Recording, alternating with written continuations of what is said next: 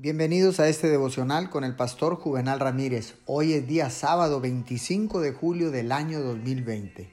La palabra del Señor dice en el libro de los Efesios capítulo 6, verso 18 y 19. Oren en el Espíritu en todo momento, con peticiones y ruegos.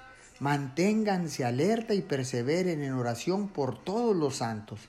Oren también por mí para que cuando hable, Dios me dé las palabras para dar a conocer con valor el misterio del Evangelio.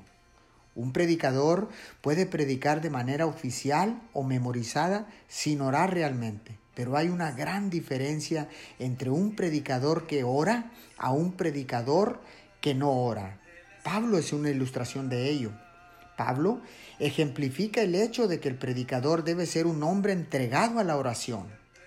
Pablo demuestra la perfección que el verdadero predicador apostólico debe tener las oraciones de otras personas. Y no solamente de otras personas, sino personas buenas y santificadas para que su ministerio cumpla con el propósito por el que fue establecido en la tierra. Oremos.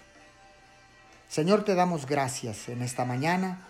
Oro por nuestro pastor y todos los predicadores para que siempre que abran su boca, tú les des palabras que den a conocer el misterio del Evangelio del Reino.